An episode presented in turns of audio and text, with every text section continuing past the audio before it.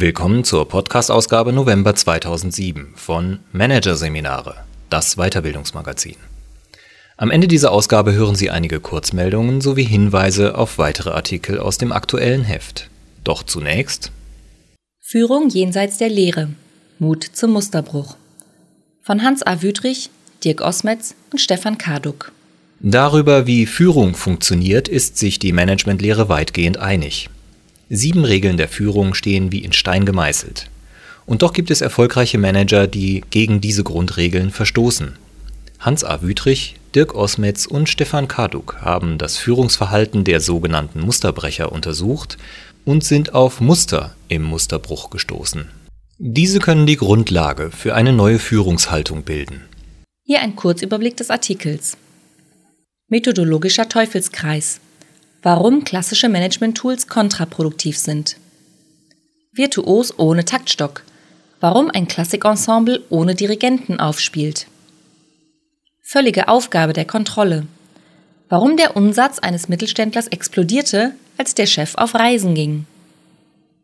Emotionales Experiment. Wie ein Pharmaunternehmen die Logik der Branche durchbrach. Und Mut, Experimentierfreude und das Zulassen von Paradoxien – die Muster des Musterbruchs. Die Oboen geben den Rhythmus vor. Nach zwei Takten steigen die Klarinetten ein, dann Horn und Fagott. Die vier Instrumentengruppen spielen sich das viertönige Motiv der Einleitung zu, bis die Streicher einsetzen. Mit ihren Unisonoschlägen, die von den Bläsern aufgefangen werden, geht der Viervierteltakt in einen Sechsachteltakt über. Der erste Satz Beethovens siebter Sinfonie ist eingeläutet. Um das komplexe Musikopus aufzuführen, bedarf es, keine Frage, eines erfahrenen Dirigenten. Bei dieser Vorstellung ist ein solcher allerdings nicht zu entdecken. Niemand steht vor den Musikern, der sie mit seinem Taktstock durch die Sätze führt. Das Orpheus Chamber Orchestra aus New York ist wohl das einzige professionelle Klassikensemble weltweit, das ohne Dirigenten spielt. Und das auf internationalem Niveau. Die in der Musikwelt eigentlich unumstrittene Regel, dass ein Orchester immer nur so gut ist wie der Dirigent, der es leitet, hat das Ensemble durchbrochen. Wir sprechen von einem Musterbruch, also einem Fall, in dem ein allseits anerkanntes Führungsmuster durchbrochen wurde. Über 40 Musterbrüche haben wir bisher im Rahmen eines Forschungsprojektes an der Universität der Bundeswehr München aufgespürt und analysiert. Die meisten der Musterbrüche spielen sich dabei in Wirtschaftsunternehmen ab. Auf einige sind wir in anderen Organisationen wie der Caritas, einer brasilianischen Großstadt, einem Mönchsorden, einer Schauspielschule oder eben dem besagten Orchester gestoßen. Ausgangspunkt für die Suche nach Musterbrechern war unsere Beobachtung eines methodologischen Dilemmas, an dem nahezu alle Organisationen kranken. Dieses besteht in dem ständigen Versuch, komplexe, mehrdimensionale Systeme in ein Regelwerk zu pressen, in das sie eigentlich nicht reinpassen, und mit den dazugehörigen Tools zu bearbeiten. Allerdings sind Unternehmen, auch wenn die Managementlehre dies gerne suggeriert, keine Maschinen, die im Normalfall in schönster Regelmäßigkeit funktionieren. Unregelmäßigkeiten liegen ihnen, wie übrigens jedem gewachsenen oder, wenn man so will, lebenden System, im Naturell, sind teilweise sogar funktional, können aber auf keinen Fall mit linearen Tools nachhaltig ausgebügelt werden. Die Forderung nach einem radikalen Umdenken in den Führungsetagen liegt also nahe. Hinweise darauf, in welche Richtung ein neues Führungsdenken gehen könnte, liefern die von uns untersuchten Musterbrüche. Zwar können diese im eigentlichen Sinne keine Best Practices bieten, denn jeder Musterbruch sieht in jedem Kontext anders aus. Dennoch lassen sich in den Musterbrüchen bestimmte Regelmäßigkeiten erkennen, die aufzeigen, wie Führung jenseits der klassischen Führungslehre funktionieren kann. Bevor wir einzelne Musterbrüche sezieren, gilt es zu definieren, wann wir es eigentlich mit einem Musterbruch zu tun haben. Um hier eine Abgrenzung zu finden, haben wir eine Liste klassischer Führungsmuster zusammengestellt. Wer eines dieser sieben Muster dauerhaft durchbricht, den bezeichnen wir als Musterbrecher. Musterbruch 1. Nichtsteuerbarkeit steuern. Das in unserem Denken wohl am tiefsten verankerte Führungsmuster lautet Führung muss steuern. Gerne werden Führungskräfte mit einem Dirigenten verglichen, der den Einsatz vorgibt, der als einziger eine klare Vorstellung von der Gesamtinterpretation des Werkes hat und der hören muss, wenn etwas nicht rund läuft. Dirigent wie Führungskraft gelten als Garanten des Erfolges ihres Teams. Das Orpheus Chamber Orchestra allerdings spielt nun seit 34 Jahren ohne die steuernde Leitung eines Dirigenten auf. Seit 34 Jahren verstößt das Ensemble damit gegen ein zentrales Muster unserer Führungsphilosophie und ist trotzdem außerordentlich erfolgreich. Die Gründer des Ensembles waren davon überzeugt, dass die kreative Energie von Musikern nicht der Steuerung bedarf, sie sogar gar nicht gesteuert werden kann. Daher entschloss sich die Musikergruppe, die übliche Orchesterlogik zu durchbrechen und ein Experiment zu starten. Sie legten das Orpheus Ensemble als sich selbst verwaltende Gruppe an, die nach einem kooperativen Führungsstil arbeitet. Nach dem Prinzip der Rotation übernimmt jeder Musiker Führungsverantwortung. Dabei ist das Orchester kein chaotischer, führungsloser Haufen. Ganz im Gegenteil. Feste Prinzipien regeln die Zusammenarbeit. Für jedes Musikstück wählt das Ensemble eine Kerngruppe von fünf bis sieben Musikern. Diese setzen sich zusammen, entwickeln Interpretationen und unterbreiten dem Orchester einen Vorschlag, wie ein bestimmtes Stück zu spielen ist. Wir glauben nicht, dass das Orpheus Chamber Orchestra aufgrund der wechselnden Führungsverantwortung so erfolgreich funktioniert. Ein Rotationsprinzip könnte schnell mechanistisch werden. Der Musterbruch ist vielmehr die Bereitschaft aller, Führung kollektiv zu leben und gemeinsam um die beste Lösung zu ringen. Der musikalische Erfolg ist nicht steuerbar, aber auch nicht zufällig oder beliebig. Jeder Musiker kann sich in dieser Kultur selbststeuernd einbringen, wodurch sehr wohl gesteuert wird. Musterbruch 2. Vertrauter Kontrolle Misstrauen. Führung muss nicht nur steuern, sondern auch, so ein zweites klassisches Führungsmuster, kontrollieren. Da es in jeder Organisation viele unterschiedliche Anspruchsgruppen gibt, bedarf es laut allgemeiner Vorstellung klarer Regeln, die das Miteinander im System überhaupt erst möglich machen. Sinn haben die Regeln nur dann, wenn ihre Einhaltung kontrolliert wird. Ohne Überwachung bleibt jeder Regelverstoß folgenlos und dem Verfall des Systems sind Tür und Tor geöffnet. Andreas Glemser schien das nicht zu wissen. Der Inhaber des Trainingsanbieters Kokomin in Leinfelden-Echterdingen tourte mit seiner Familie ohne Mailverbindung, Fax oder Handy drei Monate durch die Welt. Seinen 50 Mitarbeitern überließ er das Feld. Sie mussten allein entscheiden, Verantwortung übernehmen und managen – ein Albtraum für jeden normalen Mittelständler mit allerdings faszinierenden Ergebnissen bei Kokomin. Die Anzahl der Termine bei potenziellen Kunden verdreifachte sich während Glemsers Abwesenheit. Der Umsatz stieg um 100 Prozent. Glemsers Musterbruch, eine völlige Aufgabe der Kontrolle über einen längeren Zeitraum, führte also zu einem, zumindest laut der klassischen Führungslehre, völlig unerwarteten Ergebnis. Statt die gewonnenen Freiräume für den eigenen Vorteil zu nutzen, legten sich die Mitarbeiter während der Abwesenheit ihres Chefs nur umso mehr ins Zeug. Natürlich mag man argumentieren, dass die Kokomin-Mitarbeiter über eine besonders hohe Identifikation mit ihrem Unternehmen verfügen. Vielleicht haben sie auch besonderen Spaß an ihrer Arbeit. Handelt es sich also nur um die berühmte Ausnahme, die die Regel bestätigt, dass die Mitarbeiter auf den Tischen tanzen, wenn der Chef aus dem Haus ist? Wohl kaum. Durch eine generell hohe Leistungsbereitschaft der Mitarbeiter ließe sich zwar erklären, dass es auch ohne Chef läuft. Aber warum kam es dann plötzlich zu einer so großen Leistungssteigerung? Es steckt mehr dahinter.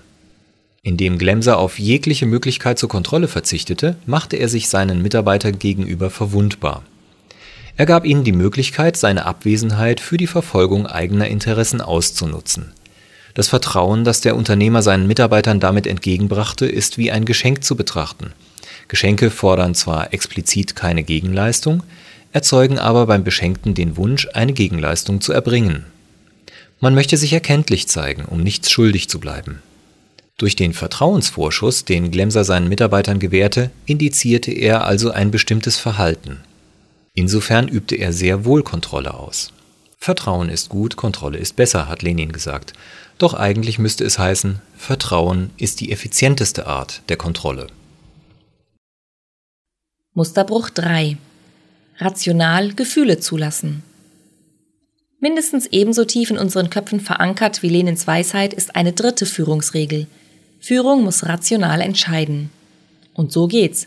Ziele werden vorgegeben und bekannte Lösungswege zusammengetragen. Diese werden gegeneinander abgewogen und bewertet. Der wichtigste Maßstab für die Bewertung der Alternativen ist die Erfahrung. Auf der Grundlage von Erfahrung zu entscheiden, hat einen großen Vorteil. Die Entscheidung ist immer und jedem gegenüber erklärbar. Mit Formulierungen wie unsere Erfahrungen zeigen und Studien belegen, sichert man sich gegen mögliche Kritik ab. Aberwitzig erscheint dagegen die Vorstellung, dass ein Vorstandsvorsitzender den Aktionären erklärt, er habe sich bei einer kniffligen Entscheidung auf sein Bauchgefühl verlassen.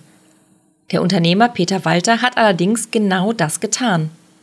Er handelte nach einem Gefühl, das im Widerspruch zu jeder Erfahrung stand. In einer Branche, in der seit jeher allein der Preis zählt und die zudem als eine der korruptesten überhaupt gilt, setzte er auf soziales Engagement als Wettbewerbsfaktor.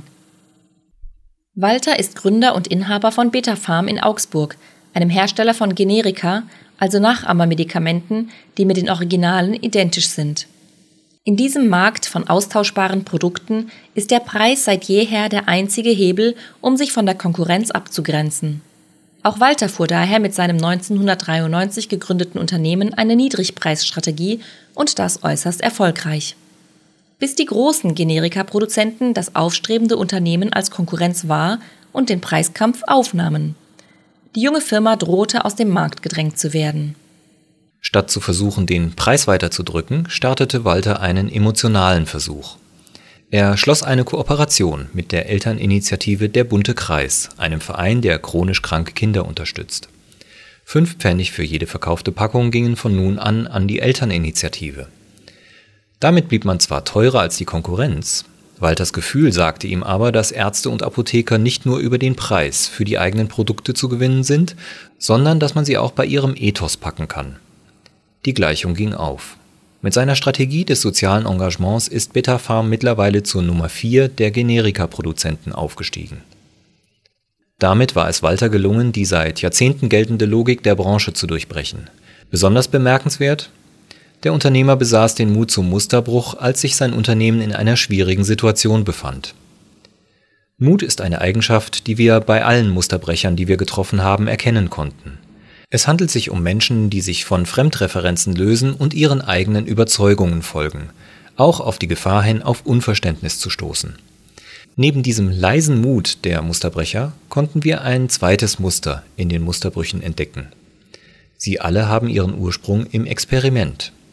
Weder der Unternehmer Peter Walter, der eine Strategie des sozialen Engagements in der Generika-Branche fuhr, weder Andreas Glemser, der die Kontrolle über seine Mitarbeiter für mehrere Monate völlig aufgab, noch die Gründer des Orpheus Chamber Orchestra, die ihre Idee eines sich selbst steuernden Orchesters verwirklichten, konnten sich auf vergleichbare Fälle, geschweige denn auf eigene Erfahrungen stützen, um zu sagen, wie ihr Versuch ausgeht. Das wichtigste Muster der Musterbrecher ist allerdings, Musterbrecher lassen Paradoxien zu. Dass ein Orchester eigentlich besser gesteuert wird, wenn niemand steuert, oder dass die Aufgabe der Kontrolle wirksamer ist als jede Kontrolle, sehen sie nicht als Widerspruch, den es zu lösen gilt. Vor allem Naturwissenschaftler haben längst erkannt, dass unser kausales Denkmuster nicht ausreicht und integrieren Paradoxien in ihre Annahmen. Einer von ihnen, der stets auf die Grenzen unserer Rationalität verwiesen hat, ist der dänische Atomphysiker Niels Bohr, um den sich folgende Anekdote rankt. In Bohrs Skihütte hing ein Hufeisen über der Tür. Glauben Sie denn, dass das Glück bringt? fragte ihn eines Tages ein Kollege. Nein, war die Antwort.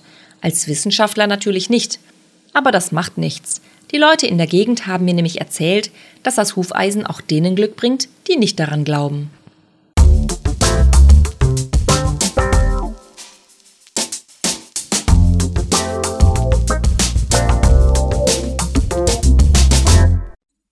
Sie hörten den Artikel Führung jenseits der Lehre. Mut zum Musterbruch von Hans A. Wüthrich, Dirk Osmetz und Stefan Karduk aus der Novemberausgabe von Managerseminare, produziert von voiceletter.de. Und nun noch einige Kurzmeldungen aus dem aktuellen Heft.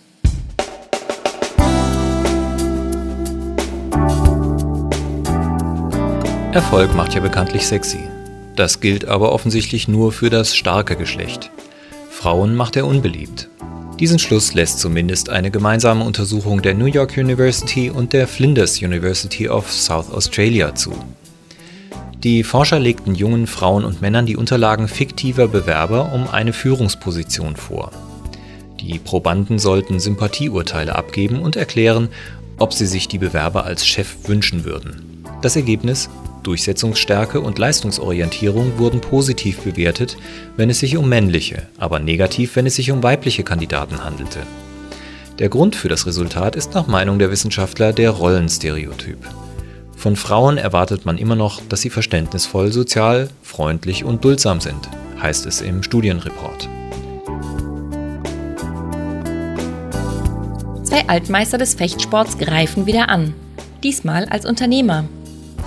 Die ehemaligen Medaillensammler Arndt Schmidt und Oliver Lücke haben in Köln die Agentur Fechtincentives und Management-Seminare gegründet. Prêt, aller, touché. Entschlossenheit, strategische Kniffe, Nervenstärke und ein Gespür für den richtigen Moment zum Angriff sollen die Führungskräfte in den angebotenen Fechtseminaren lernen, um im Büro die entscheidenden Treffer setzen zu können. Infos unter www.diefechtmeister.de Managementwissen frisch aus der Feder ihrer Professoren liefert ab sofort die Kellogg School of Management an der Northwestern University in Evanston. Unter der Internetadresse insight.kellogg.northwestern.edu finden sich Kurzfassungen aktueller Forschungsergebnisse, unter anderem aus den Themenbereichen Führung, Unternehmertum und Innovation. Die englischen Texte sind auch für Nichtmuttersprachler gut verständlich. Was gesagt wird, ist nebensächlich. Vielmehr entscheidet das Auftreten des Referenten über den Redeerfolg. So eine populäre Überzeugung. Oder besser, ein populärer Irrglaube, wie eine gemeinsame Studie des Allensbach-Instituts und des Instituts für Publizistik der Uni Mainz nahelegt. Die Forscher befragten 2000 Personen zur Überzeugungskraft von Redetexten. Anschließend überprüften sie im Feldversuch die Wirkung der Texte im Vortrag auf 200 Studenten. Das Ergebnis? Die Zuhörer ließen sich von geschickter Betonung, Mimik oder Gestik kaum beeinflussen. Ausschlaggebend für die Bewertung des Vortrags war stets der Inhalt der Rede. Weitere Infos zur Studie unter www.vrds.de/dprg.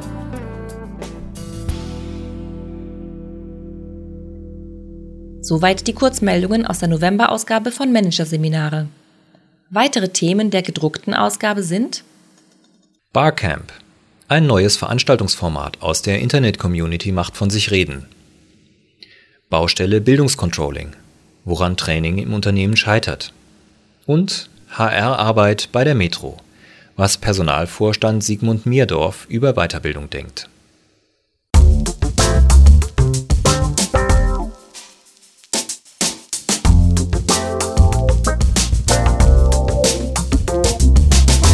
Das war der Podcast von Managerseminare, das Weiterbildungsmagazin, Ausgabe November 2007. Dieses Audiofile wurde produziert von voiceletter.de.